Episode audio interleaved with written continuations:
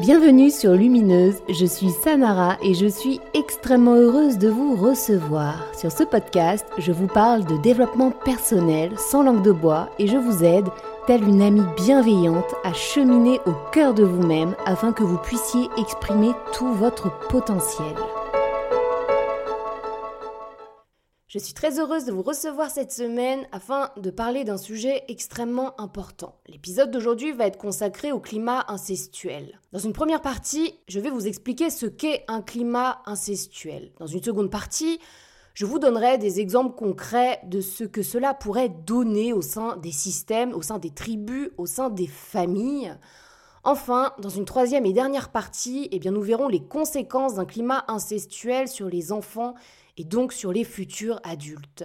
Ce sujet est extrêmement important. La première raison est que le climat incestuel est quelque chose que nous allons retrouver dans beaucoup de familles, plus que vous ne l'imaginez. La deuxième raison est que le climat incestuel pourra déboucher sur un inceste. Pas forcément d'ailleurs au niveau de la tribu fermée qui a vécu ce climat incestuel, mais peut-être sur les générations suivantes, sur les enfants des enfants qui ont baigné dans ce climat incestuel parce que le climat incestuel, tout comme l'inceste, se transmet bien de génération en génération. L'être humain qui aura grandi, qui se sera construit, eh bien, dans ce climat incestuel, ne va pas forcément se rendre compte qu'il y a un problème. Ceci est sa normalité. Il baigne dedans depuis sa naissance.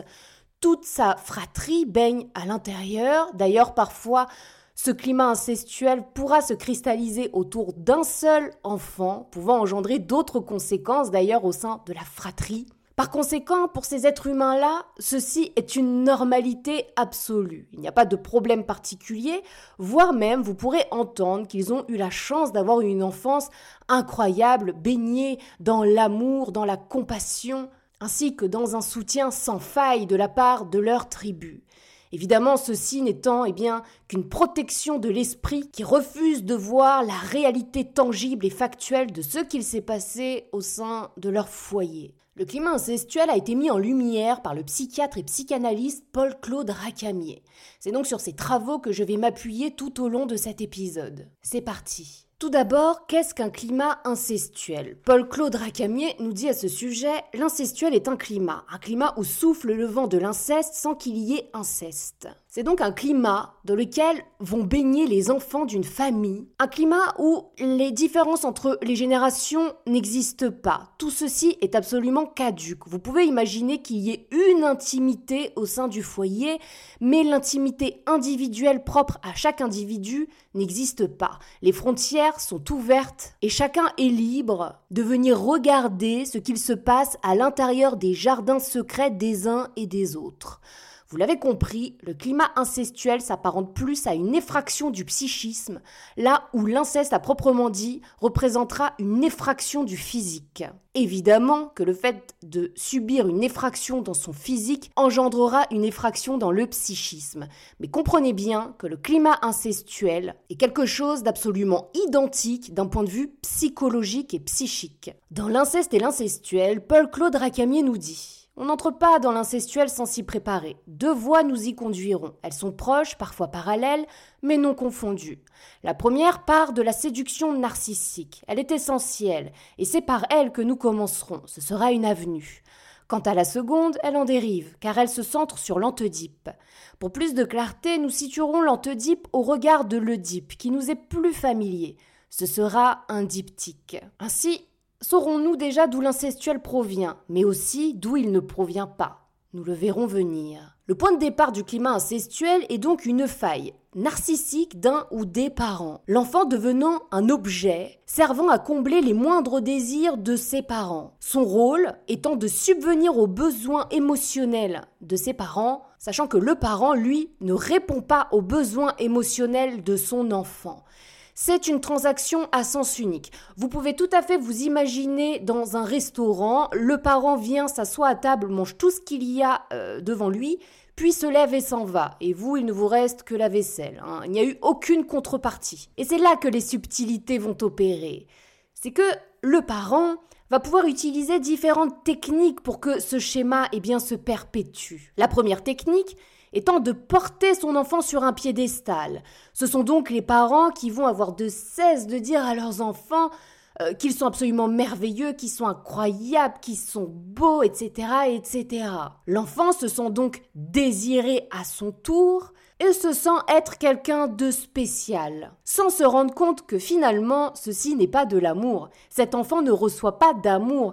D'ailleurs, il ne reçoit pas tant que ça de marques d'affection. Les marques d'affection aussi sont à sens unique, nous le verrons un peu plus loin. Mais étant donné que l'enfant naît dans ce système, qu'il évolue à l'intérieur de ce dernier, que ceci s'apparente, eh bien, à de l'amour, hein, lorsque le parent va porter comme ça euh, en hauteur son enfant pour lui dire à quel point il est merveilleux, est incroyable, à quel point on est fier de lui, eh bien l'enfant va se dire que c'est ça l'amour, que c'est ça être aimé par ses parents. Alors qu'en réalité, que fait le parent en se comportant de la sorte? Eh bien il ne fait qu'entretenir sa propre faille narcissique puisque l'enfant devient finalement un prolongement de lui-même. Il n'y a pas de scission entre l'individu qu'est le parent et l'individu qu'est l'enfant. L'enfant est un prolongement du parent. Par conséquent, le fait que l'enfant même se mette à, je ne sais pas, briller en société, eh bien, qu'est-ce qui va en retirer derrière le parent? Eh bien, c'est lui qui brille en société, c'est lui qui vous a donné la vie, c'est lui qui vous a élevé, c'est grâce à lui si vous en êtes là aujourd'hui quelque part. Par conséquent, rien ne revient jamais à l'enfant, tout revient aux parents. Dans d'autres systèmes, cette faille narcissique va se matérialiser d'une manière un peu plus, je dirais, virulente, un peu plus violente. Ce seront des systèmes où le parent sera parfois peut-être violent, que ce soit dans ses mots, voire dans ses actes. Et quelque part, lorsque l'enfant se comportera comme le parent l'attend, eh bien c'est à ces moments-là que le parent sera le plus doux, le plus gentil, le plus accueillant. Et là, l'enfant se dira, eh bien oui, maman m'aime, papa m'aime, puisque il a des mots doux à mon égard, il est content, il est contenté, j'ai fait ce qu'il fallait. Ces deux comportements sont les deux faces d'une même pièce, hein. la faille narcissique que porte ce parent. L'enfant n'étant donc qu'une continuité du parent sans réelle existence. L'enfant a d'ailleurs à l'intérieur de lui constamment, même rendu à l'âge adulte, un espèce de vide intérieur qui va essayer de contenter par tout un tas de comportements névrotiques, que ce soit dans ses relations avec autrui, que ce soit dans les addictions, que ce soit ce qu'il reportera sur ses propres enfants plus tard, enfin, je détaillerai tout ça un peu plus loin. Il y a quelque chose de terrible que va mettre en place l'enfant pour survivre à tous ces schémas, c'est que l'enfant va littéralement se couper de ses propres besoins et de ses propres désirs. L'enfant va être suradapté afin de toujours, toujours combler les besoins et les désirs de ses parents. Aussi, il ressentira un grand vide intérieur, car c'est comme s'il ne se serait jamais rencontré quelque part. Il ne sait pas quels sont ses besoins, il ne sait pas quels sont ses désirs, puisque tout ce qu'il met en œuvre depuis sa naissance ne sert qu'à combler les désirs de ceux ou ses parents. De plus, Paul-Claude Racamier vient de nous expliquer que le climat incestuel serait un anti-Oedipe. Donc pour vous expliciter cette notion, je vais déjà commencer par vous rappeler ce qu'est l'Oedipe. Le complexe d'Oedipe a été mis en lumière par Sigmund Freud en psychanalyse. Il nous dit que le petit garçon aura des envies et eh bien, de tuer son père et de mettre sa mère dans son lit. La petite fille, quant à elle, aura le désir de mettre son papa dans son lit et de tuer sa mère. Évidemment, tout ceci se passe au niveau du psychisme. C'est normal.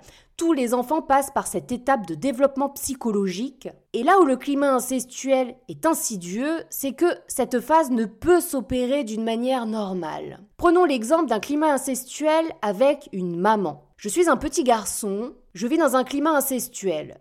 C'est-à-dire que finalement j'ai accès à tous les désirs de ma mère et je suis même présent pour combler ses désirs et ses besoins.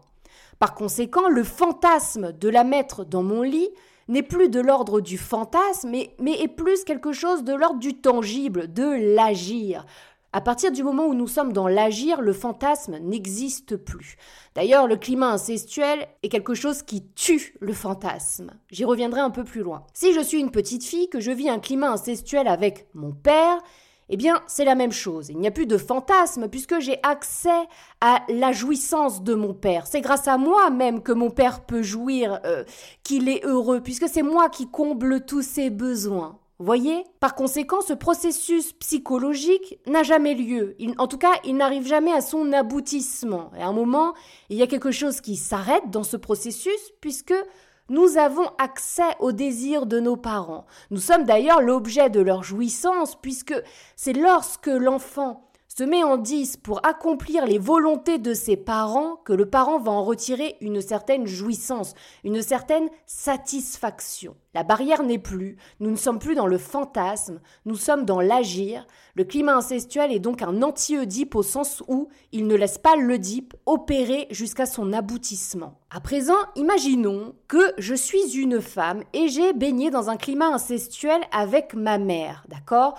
Ou bien que je suis un homme et que j'ai baigné dans un climat incestuel avec mon père. Comment ça se passe? Eh bien, dans ce cas-là, la mère va se comporter exactement de la même manière avec sa fille. Euh, vice-versa si on parle d'un homme avec son papa, hein, d'accord? Sauf qu'en plus, eh bien, la mère va prendre un malin plaisir à castrer le mari, à castrer le père aux yeux de sa fille. Ça va donner, par exemple, de toute manière, les hommes, c'est tous des cons, de toute manière, ton père, c'est un incapable, euh, de toute manière, on est mieux quand on est toutes les deux. Voilà, c'est nous, toi et moi contre le monde. D'ailleurs, le climat incestuel, c'est nous contre le monde. Hein. C'est l'entité familiale qui représente une seule et unique intimité contre le reste du monde. Eh bien là, c'est exactement la même chose. C'est la mère et sa fille contre le reste du monde. Par conséquent, la petite fille va se mettre en 10 pour combler tous les besoins de sa mère et en comblant ses besoins, eh bien sa mère va en retirer une certaine jouissance. Je fais bien exprès d'utiliser ce mot de jouissance parce que on est vraiment dans un climat incestuel. C'est bien de cela dont il s'agit. Hein. C'est exactement la même chose. Aussi, on retrouvera exactement le même schéma s'il s'agit d'un homme avec son petit garçon. Hein. Il va casser du sucre sur le dos de la femme en général, de la mère de l'enfant en particulier afin de resserrer les liens, afin de resserrer l'emprise entre lui et son enfant, ou entre elle et son enfant s'il s'agit donc d'une femme. Là encore, le processus d'Oedipe ne peut pas arriver à son aboutissement, c'est impossible. La mère va castrer le mari. La fille n'a donc plus du tout aucune envie de mettre son père dans son lit. voyez, tout ceci se passe au niveau de l'inconscient, évidemment. Idem pour le petit garçon qui n'a plus du tout envie de prendre sa mère pour compagne quelque part. Il n'y en a plus le désir, puisque celle-ci est rabaissé continuellement à ses yeux par les dires de son père. Par conséquent, l'objet du désir de l'enfant va à ce moment-là se cristalliser sur le parent qui est du même sexe que lui, là où il aurait dû se cristalliser eh bien sur le parent du sexe opposé. Dans ces deux cas de figure, encore une fois, le, le, climat incestuel est bien l'anti-Oedipe au sens où l'Oedipe ne peut atteindre son aboutissement car le fantasme n'a plus sa place. À présent, nous allons voir à quoi peut ressembler factuellement le quotidien d'un enfant qui vit dans un climat incestuel.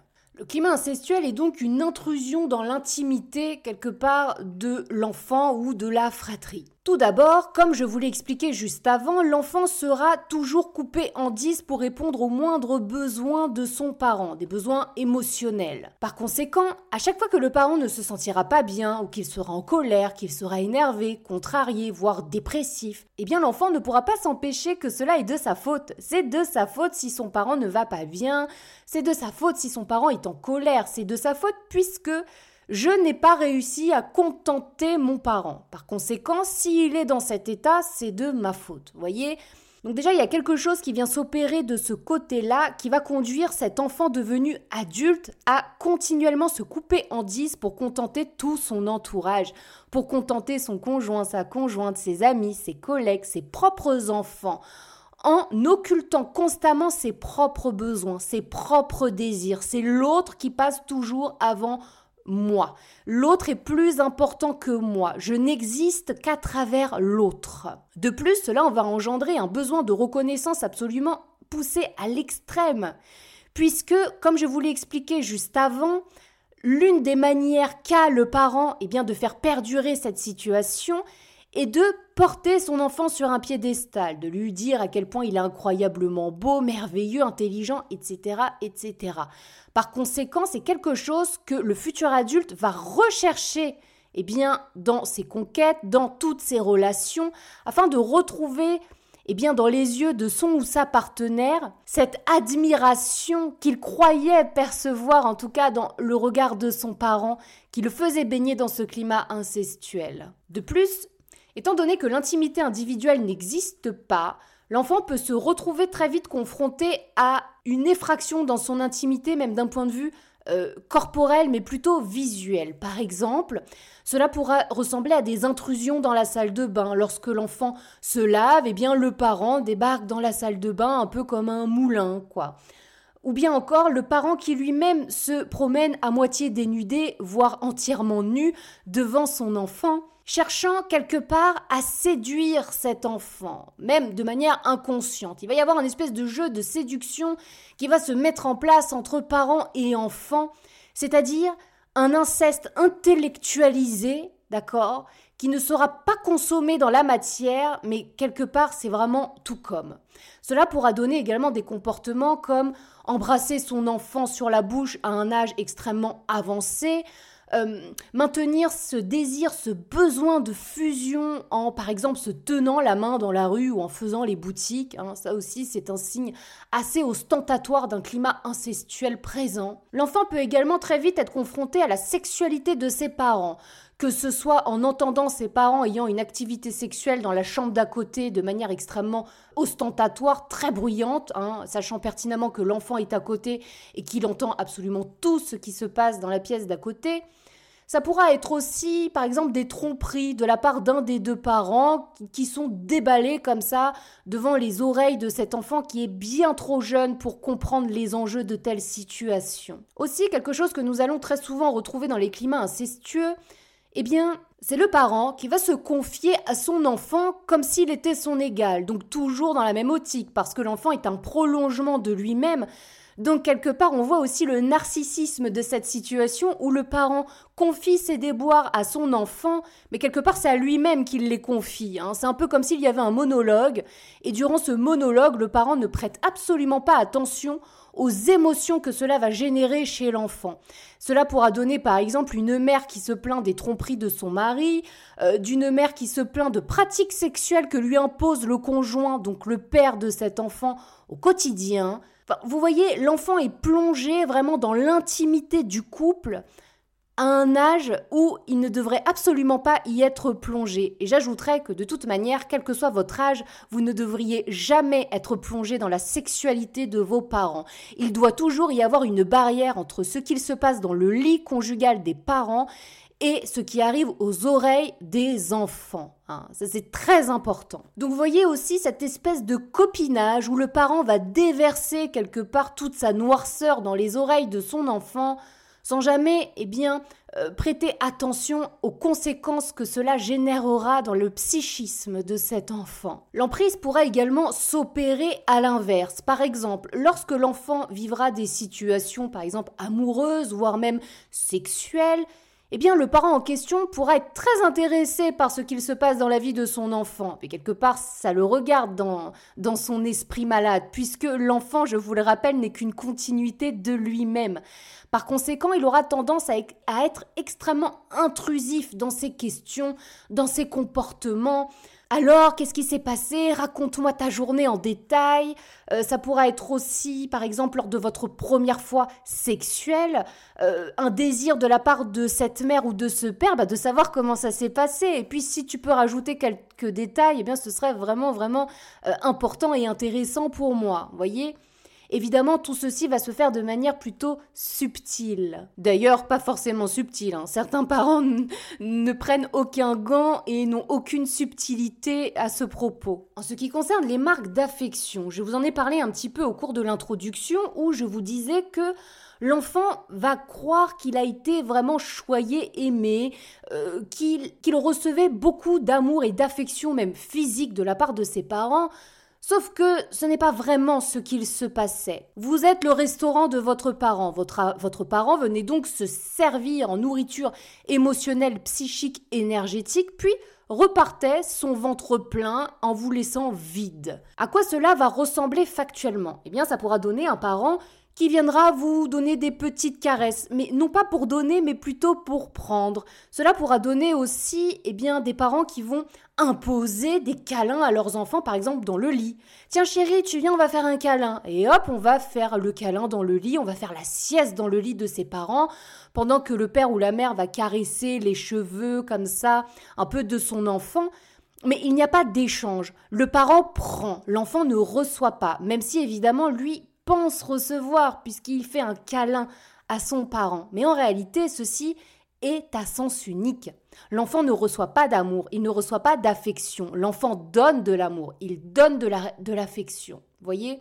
Mais il n'en reçoit pas. De plus, étant donné que le climat incestuel est mis en place pour combler la faille narcissique du parent, à chaque fois que l'enfant aura tendance à briller un peu trop fort, c'est-à-dire dans l'inconscient du parent à dépasser le parent. Vous voyez, c'est un peu lorsqu'on dit euh, l'élève dépasse le maître. Et eh ben, dans la relation incestuelle, bien que le parent pourra faire croire à son enfant qu'il est incroyable, qu'il est merveilleux, qu'il est au-dessus de tout, eh bien, dans les faits, ça ne se passe pas réellement de cette façon. Si l'enfant se met à passer au-delà, à briller un peu trop fort, dans ce cas, le parent aura tendance à rabaisser son enfant, voire même à lui faire vivre des humiliations en public afin de bien faire comprendre à l'enfant que là, il ne faut pas qu'il dépasse une certaine limite, que l'enfant doit bien rester à sa place, et sa place étant toujours en dessous de celle du parent. Cela pourra donner des scènes où lors de repas de famille, si par exemple l'enfant en question passe un bon moment, rigole, devient un petit peu le centre de l'attention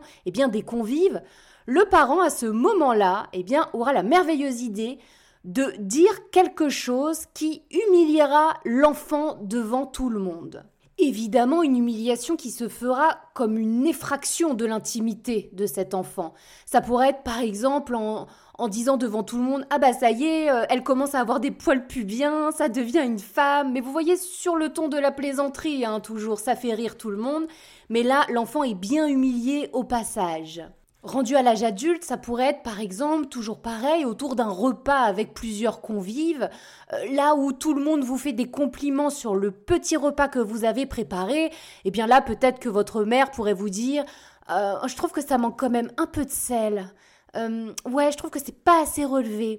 Enfin, vous voyez, ça pourrait être aussi des choses subtiles, mais pour venir vraiment vous briser, pour vous faire comprendre que, ouais, tu vois, là, ça aurait vraiment pu être parfait, mais non, c'est pas encore ça. Et là, on retombe dans ce besoin de reconnaissance absolue dont je vous ai parlé au début de l'épisode, avec ce besoin impérieux que va ressentir cet enfant qui a grandi dans un climat incestuel, de retrouver, eh bien, de la reconnaissance auprès des autres êtres humains qui vont composer sa nouvelle tribu, le nouveau système qu'il ou elle va se composer. J'aimerais revenir quelques instants sur la fusion au sein de ces climats incestuels. C'est-à-dire que l'entité qui est le système va ne faire plus qu'un seul bloc. C'est réellement toi et moi contre le monde, ou c'est réellement nous contre le monde, si les deux parents font vivre leurs enfants dans un climat incestuel. C'est quelque chose qu'il est important de comprendre pourquoi? Eh bien parce qu'il est extrêmement difficile de déceler d'un regard extérieur que ces gens vivent dans un climat incestuel.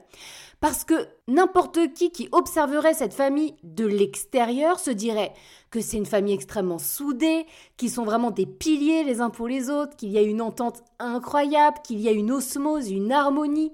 Alors qu'en réalité, il n'y a rien de tout ça. Il y a un enfant qui se fait littéralement bouffer émotionnellement, psychiquement, par son ou ses parents, et qui est à la disposition afin de subvenir à la jouissance aux besoins de ses parents. En réalité, il n'y a absolument pas d'osmose, au pire il y a du vampirisme, mais certainement pas d'osmose. Néanmoins, vu de l'extérieur, cela ressemble réellement à la petite famille modèle et incroyable que tout le monde envierait. Le souci avec cette fusion incroyable dans cette famille, c'est que l'enfant, une fois devenu adulte, eh bien, va se retrouver à être un dépendant affectif. Dépendant affectif, que ce soit auprès de son conjoint, sa conjointe, que ce soit même parfois cette dépendance affective va pouvoir venir se cristalliser eh bien, sur les animaux de compagnie ou plus tard sur ses propres enfants. Et là d'ailleurs, on peut nous-mêmes eh bien, reproduire un schéma de climat incestuel en reproduisant ce que nos propres parents nous ont fait subir, sachant que si le projecteur n'est pas mis sur ce climat incestuel, je vous le rappelle, pour l'enfant devenu adulte, il est issu d'une famille normale et extrêmement aimante. Aussi, il n'y a aucun problème à réitérer ce que lui-même a vécu étant enfant. Les fusions ne sont jamais, jamais de bonnes choses.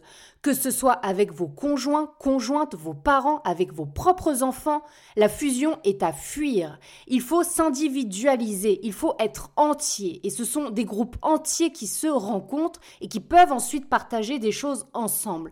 S'il y a fusion, ça veut forcément dire qu'il y a l'un des deux qui se nourrit de l'autre. C'est une évidence absolue. Parfois, dans les relations fusionnelles, les deux vont se nourrir de part et d'autre, peut-être d'éléments différents. Mais en tout cas, il y aura toujours cette notion de prendre, de se nourrir. Mais quand même, très généralement, il y a, il y a souvent l'un des deux qui se nourrit et l'autre qui donne.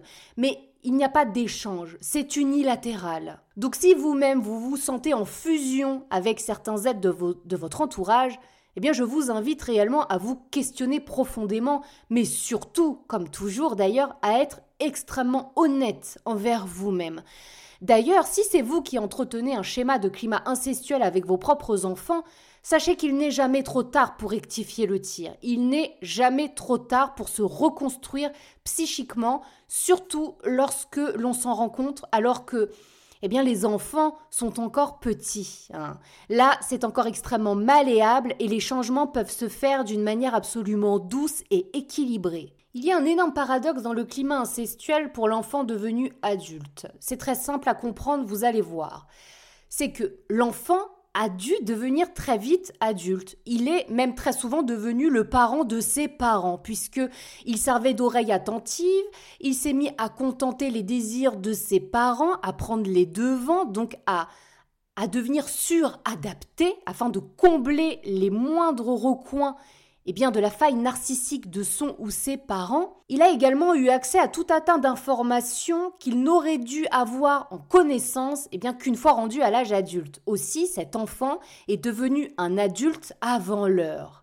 Mais il va quand même se passer quelque chose, c'est que cet adulte aura malgré tout du mal à s'autonomiser. Pourquoi? Eh bien parce que le rôle qu'il a eu jusqu'alors a été de combler les besoins d'un autre être humain. Par conséquent, il ne sait pas combler ses propres besoins. Aussi, quelque part, il aura l'impression d'être continuellement un enfant, comme si lui-même n'a jamais réellement grandi, alors que lorsqu'il y pense, il se rend bien compte que bah si, il a même joué le rôle de l'adulte avant d'être lui-même un adulte.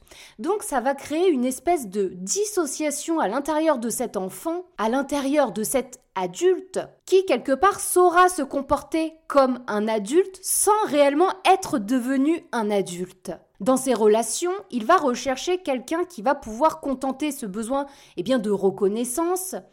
Il va aussi avoir besoin quelque part d'avoir quelqu'un, un être humain dans son entourage pour qui eh bien, il pourra avoir ce rôle, jouer ce rôle de combler tous ses besoins. Par conséquent, s'il n'y a personne dans son entourage pouvant jouer ce rôle, eh bien, cet être humain qui est donc dépendant affectif vivra très très mal la solitude. Il vivra extrêmement mal l'idée, eh bien, de se retrouver seul et, et de ne plus avoir besoin de contenter les besoins d'un autre être humain sachant en plus qu'il ne sait pas contenter ses propres besoins. Parce que je vous le rappelle, ses parents n'ont pas contenté ses besoins affectifs et émotionnels. Ils n'ont fait que se servir, ils n'ont rien déposé à la place. Aussi, cette ambiguïté va vraiment générer un grand vide intérieur, un non-amour, des problèmes d'image de soi, d'image de son corps, de l'image que l'on renvoie aux autres. On va être constamment avec des masques posés sur le visage, on va se comporter comme on pense que les autres aimeraient que nous nous comportons. Mais finalement, vous ne vous comportez jamais tel que vous êtes réellement. Vous ne sortez jamais sans les masques. À l'intérieur de vous, vous vous sentez vide, vous vous sentez seul, vous vous sentez inutile, puisque il n'y a personne à contenter. Et parce que vous ne savez pas vous contenter vous-même. Rendu à l'âge adulte, et même si vous avez quitté le domicile parental et que donc vous avez créé votre propre tribu avec un conjoint, une conjointe fait des enfants, l'emprise restera identique, c'est-à-dire que vous restez, quoi qu'il arrive, le prolongement de ce parent narcissique. Ce qui va conduire, eh bien, vos parents à vous appeler très souvent parce qu'il va falloir passer à la maison. Oui, chérie, est-ce que tu pourrais passer ce week-end? J'arrive pas à faire ceci, je n'arrive pas à faire cela. Si vous voulez, vous gardez toujours ce rôle de contenter les besoins de votre parent. Vous êtes à sa disposition. Et quand bien même vous quittez le domicile parental, vous restez à leur disposition. Ça pourra donner des familles où continuellement, tous les week-ends, on est les uns chez les autres. Hein. Il n'y a pas vraiment de frontières ta nouvelle tribu est intégrée à notre tribu, et quelque part ce qui se jouait avec toi va se jouer aussi avec tes enfants. Vraiment, c'est quelque chose qui se transmet. Non seulement vous, vous pouvez vous mettre, et eh bien, vous comporter exactement de la même façon avec vos propres enfants, mais vos parents peuvent se comporter de cette manière-là avec vos enfants, parce que si on suit la logique, vous êtes un prolongement d'eux, les enfants sont un prolongement de vous et donc sont un prolongement d'eux. Enfin, vous voyez, c'est quelque chose qui va se perpétrer comme ça de génération en génération. Si vous essayez de vous autonomiser, si vous essayez de dire non, là je n'ai pas envie de passer, là je n'ai pas le temps, là ce n'est pas possible, Là, ça va être très difficile à vivre pour le parent qui vous fait vivre dans ce climat incestuel. Il est absolument inenvisageable pour lui que vous coupiez le cordon et que vous vous mettiez à vivre eh bien de manière individuelle. Le but quand même du climat incestuel est donc la non-création de cette individualité de chaque être humain. Le système est comme un être humain entier, d'accord? Quelque part, les individus pris de manière isolée n'ont aucune existence. L'enfant qui a évolué dans un climat incestuel n'a pas d'existence à proprement parler.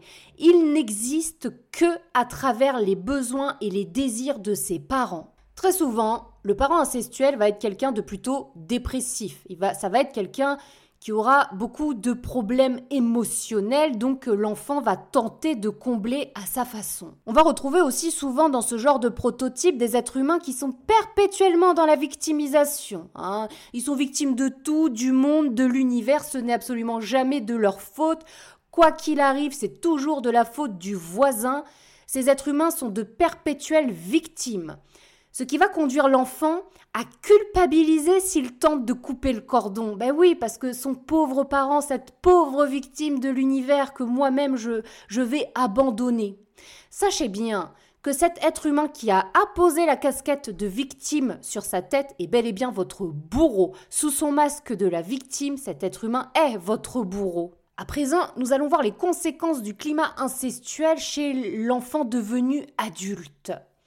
Donc j'ai déjà disséminé un peu partout dans cet épisode certaines conséquences. Donc la recherche eh bien, de reconnaissance auprès des autres êtres humains, le non-accès à ses propres besoins, à ses désirs, la dépendance affective parce que je ne peux exister qu'en comblant les besoins d'un autre être humain, en plus de la recherche de reconnaissance, il y aura ce besoin constant de rechercher l'amour sans réellement savoir ce qu'est l'amour.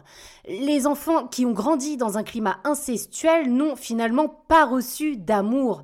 Par conséquent, ils ne savent pas ce qu'est être aimant. Ils essaient d'être aimants, aimables avec tous leurs masques, mais au fond, ils ne savent pas si ce qu'ils sont réellement, tout au fond d'eux, est réellement aimable.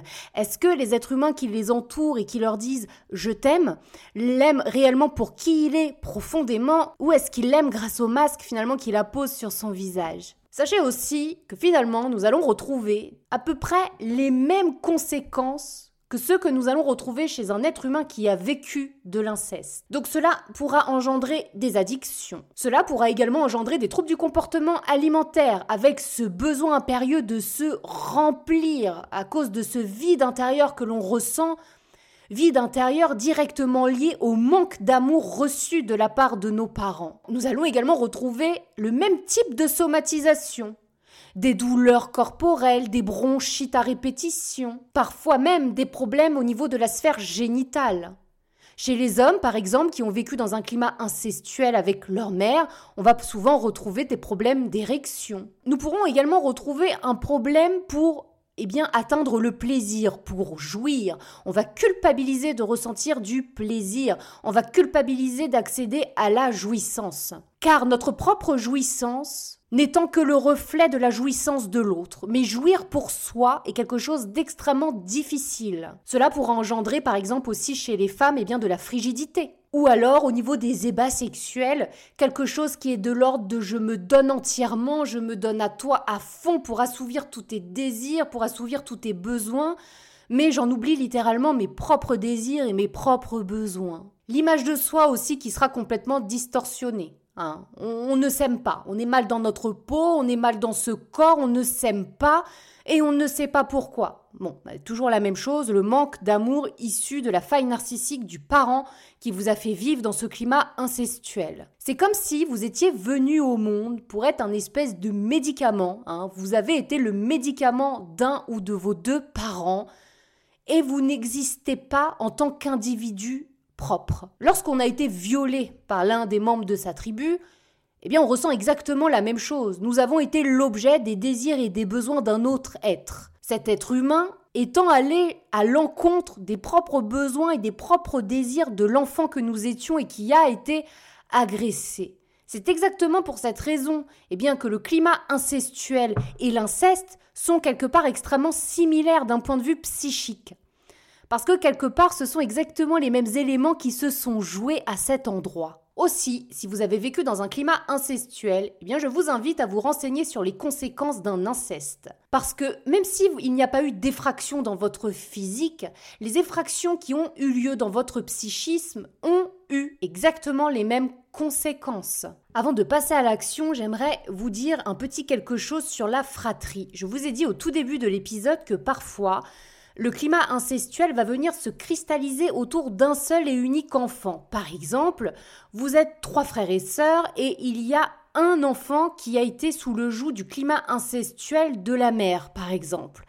Eh bien, ceci va générer des jalousies de la part des autres frères et sœurs qui ne comprendront pas pourquoi ce frère ou cette sœur est donc le chouchou du parent, pourquoi est-ce qu'il a le droit à autant d'attention, etc., etc. Et quelque part, c'est double peine pour l'enfant qui subit déjà le climat incestuel de la part de son parent, parce qu'en plus, il va falloir assumer la jalousie générée chez les autres frères et sœurs de par cette relation qui va sembler unique, qui va sembler spéciale, alors qu'en réalité, l'enfant en question est bel et bien mais vampirisé de l'intérieur par ce parent. Cela engendrera quelque chose d'assez étrange dans l'esprit de cet enfant qui se sentira quelque part chanceux d'être l'objet de toutes ces attentions de la part de ce parent.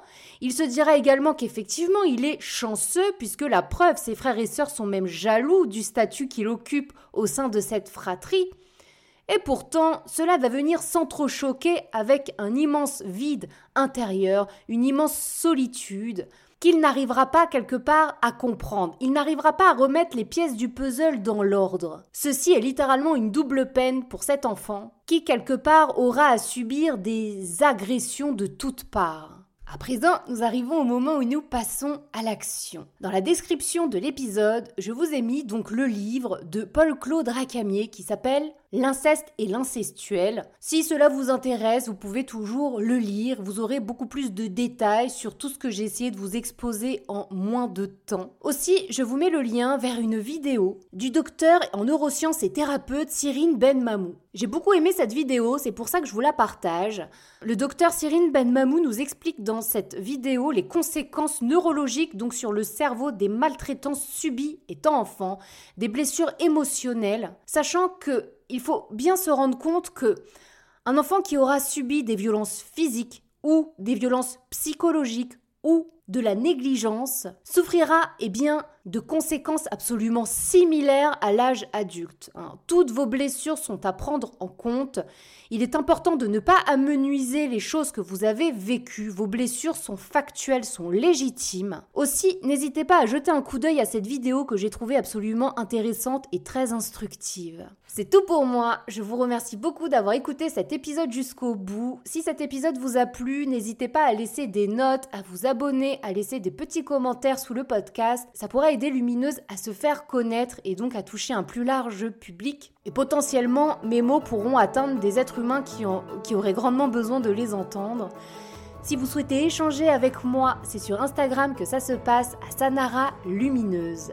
Je vous souhaite une agréable double semaine et comme toujours, prenez grand soin de vous.